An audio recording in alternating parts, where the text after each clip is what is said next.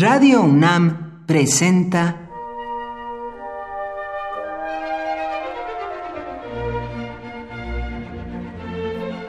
Cuaderno de los Espíritus y de las Pinturas por Otto Cázares.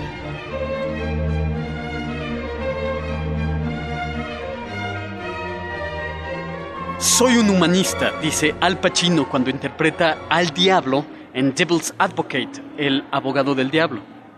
Yo siempre he estado con los hombres. ¿Y Dios, dónde está? El diablo como Al Pacino.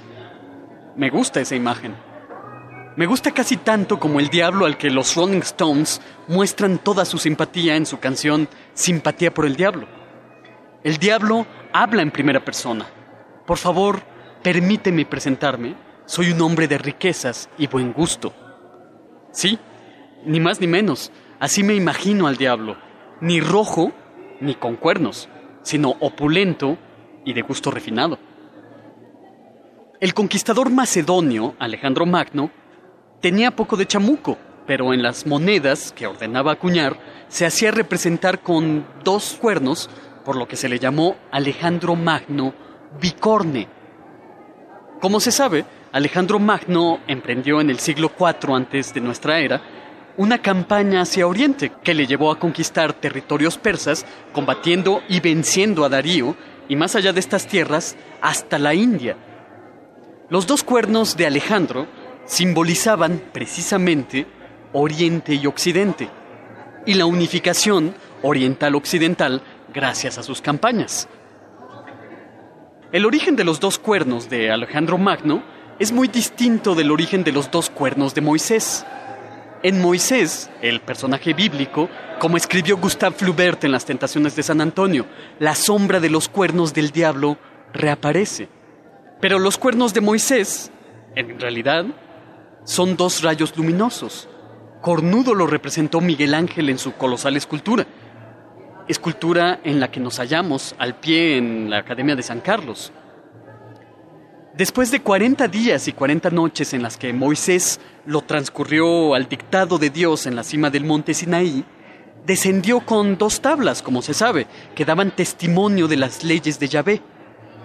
No sabía Moisés que la piel de su rostro resplandecía después de haber hablado con Dios, y hubo de ponerse un velo sobre el rostro que solo se quitaba para hablar con el Señor. El rostro de Moisés es un rostro que emana luz, y en las artes plásticas se lo representa en forma de cuernos. Vaya forma de representar la iluminación. Los cuernos son atributos luminosos en Alejandro Magno y en Moisés, pero no en los sátiros.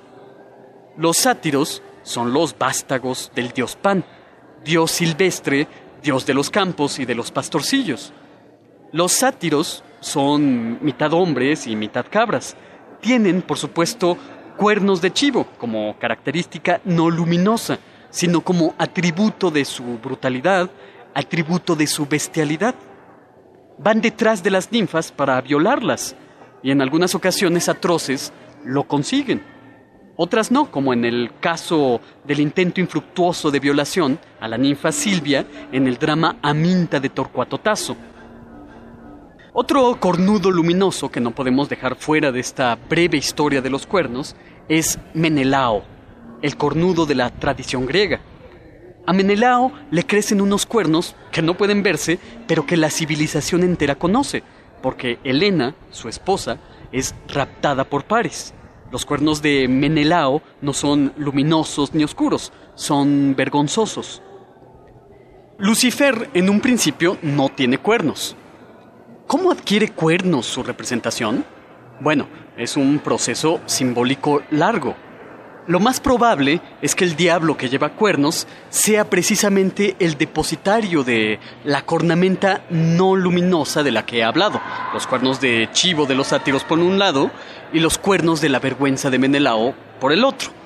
Finalmente, es muy importante la fusión del diablo con el dios Wotan hacia el siglo 7 u 8 de nuestra era. El dios germánico Wotan tiene dos cuernos. Además, solamente tiene un ojo. El otro lo perdió en su expedición a las profundidades de la Tierra. Wotan perdió un ojo, pero ganó la sabiduría. Sus cuernos de iluminación se los heredó a Lucifer, que curiosamente, y así es como funciona la vida de las imágenes, pasaron a significar un atributo negativo. Por hoy, Otto Cázares cierra el cuaderno de los espíritus y de las pinturas.